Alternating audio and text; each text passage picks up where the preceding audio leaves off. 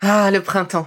La saison, les fruits reviennent sur nos étals, un vrai bonheur. Et pour profiter de ces fruits toute l'année sans attendre, Materne a inventé les gourdes Pimpot en 1998. C'est fou, j'ai l'impression d'avoir toujours eu ces gourdes avec moi. Et pour profiter partout de ces gourdes fruitées, savoureuses, préférez la version sans sucre ajouté. Le format nomade en fait un compagnon incontournable du goûter de nos enfants, petits et grands. Plutôt indispensable d'ailleurs, quand l'on sait que d'après une enquête du Crédoc menée en 2019, 69% des jeunes de 3 à 17 ans ne consomment pas assez de fruits et légumes et ont en revanche un goûter bien trop sucré.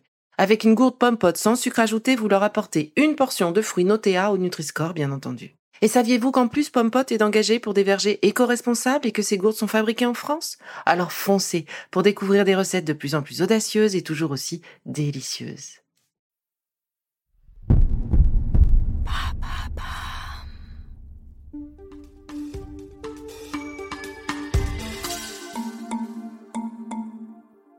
Aujourd'hui, j'avais envie de prendre la plume. Aujourd'hui, j'avais envie de, de vous parler de mes sentiments du moment et en ce moment, j'ai l'impression que le mot mi-chemin correspond à beaucoup de situations dans mon quotidien. Être à mi-chemin, à mi-parcours, ni à la traîne, ni en avance. C'est un peu comme se retrouver dans un no man's land. Et pourtant, je suis contente d'y arriver là, à ce mi-chemin. Oui, j'y suis. Deux opérations, 16 séances de chimiothérapie, 14 séances de radiothérapie plus tard, enfin 14 sur 28. C'est un sentiment assez bizarre car même si je suis ravie d'être là, c'est certain. En réalité, je ne sais toujours pas si le traitement est efficace. Ça, c'est une vraie question pour moi. On ne sait pas. On fait confiance. Il faut faire confiance, alors on essaye. Je ne sais toujours pas ce qu'en dit la génétique. J'attends les résultats.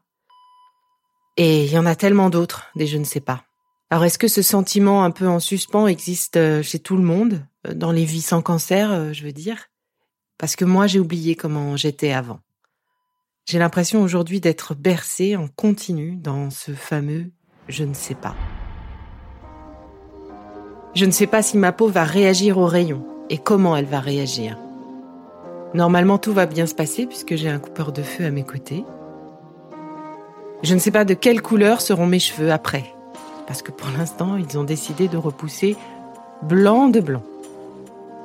Je ne sais pas non plus quand je vais retrouver mon énergie d'avant. On est plutôt épuisé, hein. Faut pas se le cacher. Je ne sais pas non plus quand je vais retrouver mon corps d'avant. Aujourd'hui, je suis toute gonflée par la cortisone et ses fringales associées. Bon, évidemment, tout cela n'est pas grand-chose à côté de la question. Je ne sais pas quand je serai guérie. Et je ne sais surtout pas si je serai guérie. Alors c'est drôle, enfin drôle. À mesure que j'avance dans cette maladie, et puis particulièrement dans son traitement, c'est un peu comme si, eh bien, la ligne d'arrivée, elle, eh bien, elle recule. Donc ce sentiment de jamais arriver à la fin. On voit le bout du tunnel, de chaque hum, portion de route, et à chaque fois, il y en a une nouvelle. Alors au début, enfin, lorsque j'ai appris que j'étais malade, Bon, mais j'ai pas du tout écouté les conseils des médecins. Je suis allée sur l'internet. Bah oui, bah en même temps, euh, je ne sais pas qui écoute les médecins sur ce point-là. Hein. Donc désolé maman, désolé Jules. Et puis ben oui, là effectivement sur internet on voit tout. On se fait peur, comme si on en avait vraiment besoin, mais bon, on le fait quand même. On y voit des femmes qui s'en sortent haut la main, ça, ça nous fait du bien. Et puis on en voit d'autres qui galèrent vraiment. Leur euh, cancer a l'air hyper complexe, le traitement aussi. Et à chaque fois, une femme, une sœur de combat, battante. Comme je m'apprêtais à l'être, à mon tour. Et voir toutes ces femmes, ces sœurs, à des étapes différentes du traitement, me donnait une idée de ce qui m'attendait. Leur force m'en donnait un peu en retour, et cela me permettait de me projeter, un peu. Elles m'ont ouvert la voie, et m'ont permis de me dire qu'après, moi aussi, j'en serai là.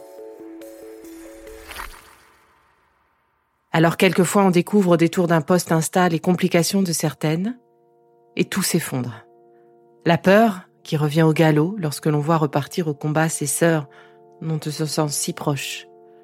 Je pense particulièrement à Cœur de Rose, Catherine, Anne, Sabrina, Anissa, Karine ou encore Véro, qui se sont fait rattraper par la maladie sans parler de celles qui nous ont quittés bien trop tôt.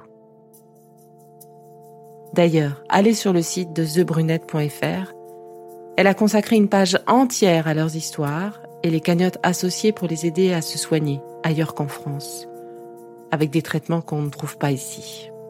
Alors merci Émilie, pour elle, pour nous, pour ce que tu fais avec ta part de voix qui compte et tes mots qui touchent. S'il est vrai que ces réseaux sont de vrais miroirs, déformants bien souvent, très durs parfois, il ne faut pas oublier qu'ils peuvent aussi donner le meilleur, l'espoir et l'espérance. Et ce que j'y ai découvert, c'est ce soutien sans faille entre toutes. Cette sororité découverte, qu'est-ce que c'est beau de la voir s'exprimer lors de nos grandes douleurs. Et qu'il serait bon qu'elle s'exprime à chaque moment de nos vies. Alors, ça pose la question quand même. Hein.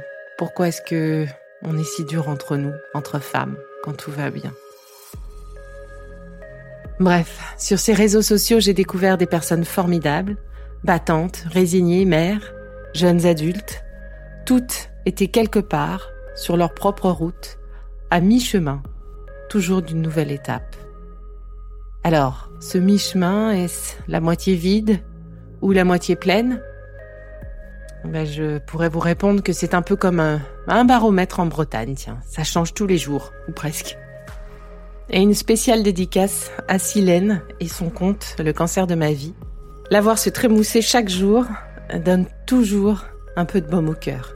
Elle est toujours pétillante, elle est toujours drôle, malgré sa double mastectomie à venir. Quand je vous disais, débattante. Alors avec cette maladie, je n'ai pas eu le choix de me réapproprier. Mon corps, ma tête, mes pensées, Impossible de faire autrement que de penser un peu plus à moi avant les autres.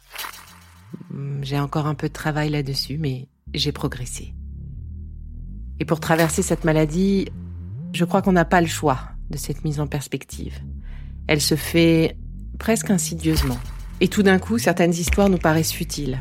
Se prendre la tête sur des bêtises n'a plus sa place. Se mettre en colère pour des chaussettes qui traînent non plus. L'écoute des autres se fait plus profonde et laisse moins de place au superficiel. Et puis il y a ce moi qui devient un nous, encore plus beau, plus fort, plus intense, avec tout ce que j'aime, tout ce qui compte, tous ceux qui sont là. Et il en reste même un peu pour ceux qui sont partis. Alors je me rends compte aujourd'hui que ce mi-chemin touche finalement tout ce qui me concerne en ce moment et touche tout ce qui concerne ce cancer aussi. Comme vous le savez, mon cancer est un triple négatif c'est-à-dire qu'il ne réagit pas aux hormones. Et pourtant, l'équipe de spécialistes de Curie a décidé de me prescrire tout de même une anti-hormonothérapie, car je suis à la limite basse de réponse aux œstrogènes. Disons que lors de des premiers tests de ma première ponction, les cellules qu'ils avaient récoltées alors ont réagi un petit peu. Ça s'est pas retrouvé après, mais ils décident bah, de, de prendre cet espoir-là, de me donner cet espoir-là et de me donner ce traitement d'anti-hormonothérapie. Là encore, je ne suis pas vraiment rangée dans une case. Je suis à mi-chemin. Et puis, pour finir, ce fameux mi-chemin touche aussi mon état de fatigue et de besoin de soutien. Après la chimiothérapie, on se dit que l'on va vite reprendre de l'énergie. Puisque la chimio s'arrête, et eh bien, 15 jours plus tard, on sera au taquet. On sera au top. On se dit qu'on n'aura plus besoin d'aide, plus besoin d'attention spécifique, en tout cas, parce que le plus dur sera passé. Et puis on se réveille. Et chaque matin, on se rend compte à quel point le chemin de notre énergie d'avant est dur, escarpé. Et que cette ligne d'arrivée, encore une fois, est bien loin. Alors on n'a pas le choix. On fait le tri dans la multitude des projets en cours pour ne garder que ceux qui font sens. On fait le tri dans ses envies parce qu'on ne peut pas tout gérer. Bref, on change. Enfin, j'ai changé. Un peu. J'ai ralenti. Un peu. J'ai mûri. Un peu sans doute. Enfin, je trie. Et une des choses que l'on veut à 300% en revanche, c'est le soutien de tous ceux que l'on aime. Car à mesure que la dureté de la maladie portée physiquement se dissipe, une peur supplémentaire s'insinue, celle de ne plus oser s'appuyer sur nos proches, la peur de les voir partir, la peur de les voir se détacher de nous trop vite. Ben oui, parce qu'on a l'air mieux au dehors. Mais attendez, encore un peu. Parce qu'au-dedans, eh bien, c'est encore la bérésina. J'ai creusé un peu ce sujet pour comprendre ce qui m'arrivait. Et j'ai trouvé. Ce symptôme est connu. C'est ce que l'on appelle l'abandon thérapeutique. Ou plutôt la peur de l'abandon thérapeutique. Alors, là encore, je suis à mi-chemin entre la volonté d'oublier, de passer autre chose en tout cas, et l'impossibilité de le faire. Donc je vais y travailler, un peu de mon côté, et je dois dire que ce podcast, Sacro-Saint Cancer, m'aide beaucoup, bien plus que ce que je n'aurais pensé en le faisant. Ces introspections sont salvatrices, me poser des questions, ne pas se laisser porter complètement par le protocole de soins, se positionner, en tout cas trouver sa nouvelle position, exister comme être malade et pas seulement par la maladie.